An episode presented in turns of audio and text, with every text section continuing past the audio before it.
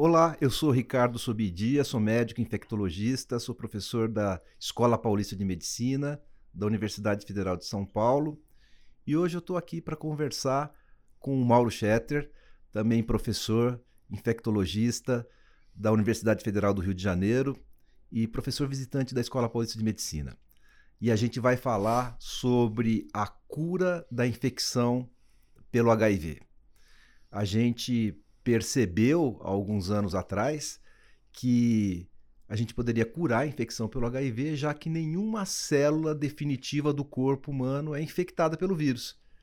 Então, só aquelas células que se que podem ser eliminadas são realmente acometidas, então a gente sabia que poderia ter uma perspectiva de cura e de fato a gente já curou algumas pessoas com procedimentos muito uh, complexos e que não são de fato é, estendidos é, numa escala grande.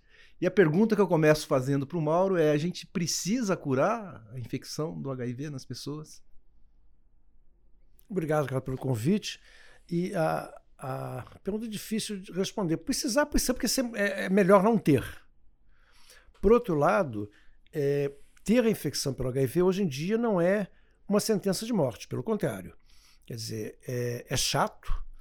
O HIV hoje é um problema muito mais social do que médico. Quer dizer, a pessoa que tem HIV, é, se você tiver que escolher em termos de doença é, entre ser infectado pelo HIV e ter diabetes, escolha, escolha ter HIV. Ou ter uma doença cardíaca, você ter uma cardiomiopatia hipertrófica dilatada, que soa bonito, né? um nome bonito, coração grande, você morrer em cinco anos, a menos que faça transplante de coração. HIV, um homem, se tem dados é, firmes disso, sobre isso, um homem com HIV, se tratar, de, se tratar, se essa pessoa procurar tratamento e fizer direito, vai viver mais que seu irmão gêmeo sem HIV. Uma mulher com HIV vai ver a mesma coisa que a mulher sem HIV, caso se trate. Então não é uma sentença de morte, deixou de ser uma sentença de morte. Então, nesse sentido, você não, não, não precisa da cura. O problema do HIV é que é, um, que é uma. há um estigma, há uma todo mundo que vê o HIV é, associa pecado, associa alguma coisa ruim, uma vergonha. Então você, você pode numa mesa de bar dizer, pô, que droga, né? Tô, tô com diabetes. Mas você não pode dizer numa mesa de bar, pô, tô com HIV. Tem o estigma e tem a discriminação. A discriminação. Né? Muito preconceito envolvido. Uhum. É, é, eu e o Mauro, a gente colabora, trabalha juntos em estudos de cura da infecção pelo HIV.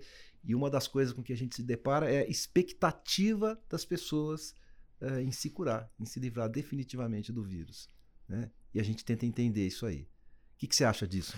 É até uma coisa interessante, acho que o Ricardo, tá, o Ricardo trabalha com isso há bem mais tempo que eu. Eu trabalho com isso por causa do Ricardo, com o Ricardo.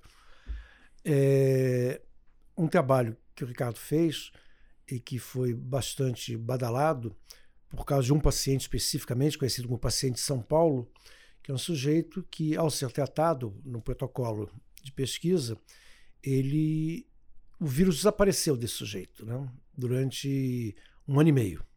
Esse cara, em princípio, estava curado. Não vou entrar mais em detalhe. Pode entrar mais em detalhe? Pode falar? Não.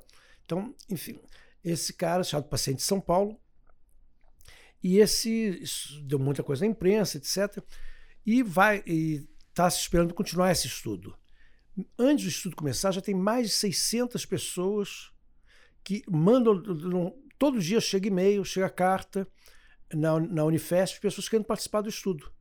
E chegam cartas reclamando. O dia veio a carta para a reitoria: por que, que eu não, vou, não posso participar do estudo? Pedindo. E a gente tenta entender por que, que uma pessoa quer participar, uma pessoa que está muito bem. A pessoa não, não, não sente nada, podia tomar um comprimido por dia, porque você participar do estudo tem um risco. Qualquer, você vai tomar algum outro remédio e você vai ter que parar de tomar o, o seu remédio. O remédio funciona muito bem. Você toma um comprimido ou dois por dia e vai vir até, até os 90. Para saber se você está curado, você tem que parar de tomar esse remédio. Então, há um risco em participar de um estudo de cura.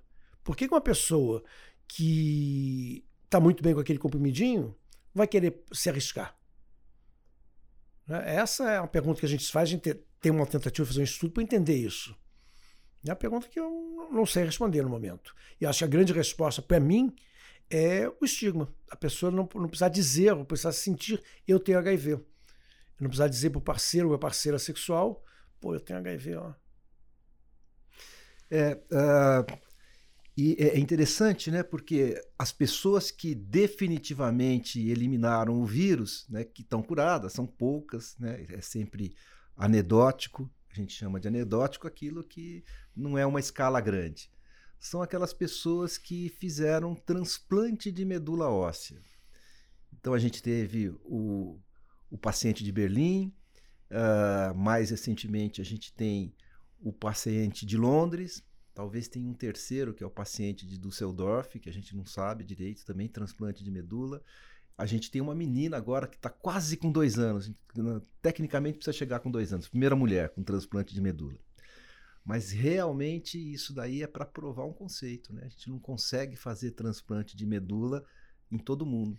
Olha que interessante, você lembra dos casos da, da, da, da Holanda? Né? Eles fizeram em oito pacientes legal, né? Oito pacientes recebendo aquela medula resistente.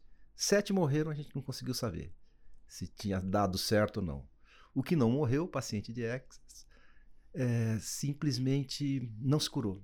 O vírus voltou. Ele, ele selecionou um vírus que era X4, né? diferente, né? um vírus X4. Né? Então não dá para a gente usar um procedimento como esse. Né? Agora... Que não é simples transplante de medula, né? Quer dizer, a, a, a probabilidade de morrer do procedimento que não é, entre as um simples transplante de medula, são pessoas que têm que fazer transplante de medula, radiação corporal, fazer várias coisas, imunossupressão altíssima. Fora a doença de base. Fazer, né? A pessoa tem que, tem que exterminar o sistema imune da pessoa, completamente, por completo. Não sobrar nada, nada, nada, nada do sistema imune dela. E, e transplantar para ela um novo sistema imune. É, e outra coisa que parece que está ficando claro é que não é fácil, né? Realmente não será fácil a gente curar as pessoas e ter uma escala. E a gente já enxerga as estratégias, só que olhar as estratégias e aplicar as estratégias de forma isolada não tem dado certo, né? Então a gente vai ter que combinar estratégias para tentar curar as pessoas. Imagina, fica muito medicamento, fica um procedimento que para uma pessoa que está bem, né, que está tranquila com seu tratamento, pode ser eu, eu falo com frequência para os pacientes que perguntam sobre isso, que eu acho hoje em dia, em termos de você comprovar que funciona, talvez um desafio ético maior do que um desafio técnico. O desafio técnico é grande, mas do ponto de vista ético, você provar que funciona, você vai ter que fazer alguma coisa em uma escala maior. Então, como é que você vai dizer? Hoje, quem toma o remédio, como eu falei há pouco, vai viver até os 90. Além do mais, quem toma remédio direito não transmite. Então, como é que eu vou demonstrar numa escala maior, pegar um número de pessoas que está muito bem, que vai viver até os 90 e dizer, olha, agora você para de tomar teu remédio, que eu tenho que provar, demonstrar que, que funcionou, para poder liberar isso em grande escala. Eu vou dizer para as pessoas, parem de tomar o remédio, pode ser que teu vírus volte, não sei, não sei se está curado mesmo, tem que provar, e pode ser que se transmita para alguém. Dizer, como é que você faz isso do ponto de vista ético? Quer dizer, qual, como é que um comitê de ética vai dizer, não, está liberado. Vamos botar mil pessoas que estão, que não vão morrer, que não têm o vírus e que não transmitem. E as mil pessoas agora vão parar de tomar um remédio sem saber se você está no grupo que, que tá, tomou a cura ou não tomou a cura. Você tem que comparar um com o outro. É o que o Mauro está falando, tem nome e sobrenome, né? Chama interrupção analítica dos antirretrovirais. E o que ele está falando é o seguinte: a gente não tem hoje em dia os instrumentos seguros para mostrar que o vírus foi eliminado. A gente não tem um raio-x do corpo da pessoa para falar: ó, aqui não enxergo mais nenhum vírus. Ou enxergo e está em tal lugar. Teremos, hum. mas não temos ainda esse raio-x. Então o que a gente faz é uma coisa da idade das trevas, da idade média. A gente faz a interrupção analítica dos antirretrovirais. A gente interrompe volta. o tratamento. E vê se o vírus volta ou não e fica monitorando para ver se o vírus volta. E a gente já sabia, porque a gente já interrompeu o tratamento antes, né, em outras épocas, a gente já sabe que quando o vírus volta, às vezes não é uma coisa boa. O vírus às vezes volta de forma tão forte que é uma infecção nova, né? E não só com o risco de transmissão, mas com o próprio risco de a pessoa adoecer. Teve dois casos, pacientes de Boston que fizeram um transplante de medula por linfoma e não funcionou porque não era aquela medula resistente. E o vírus voltou nos dois de forma bem retardada, demorou, né? Mas é, um deles ficou doente, teve meningite. É, uhum. O vírus foi para o cérebro. É uma coisa que traz um risco.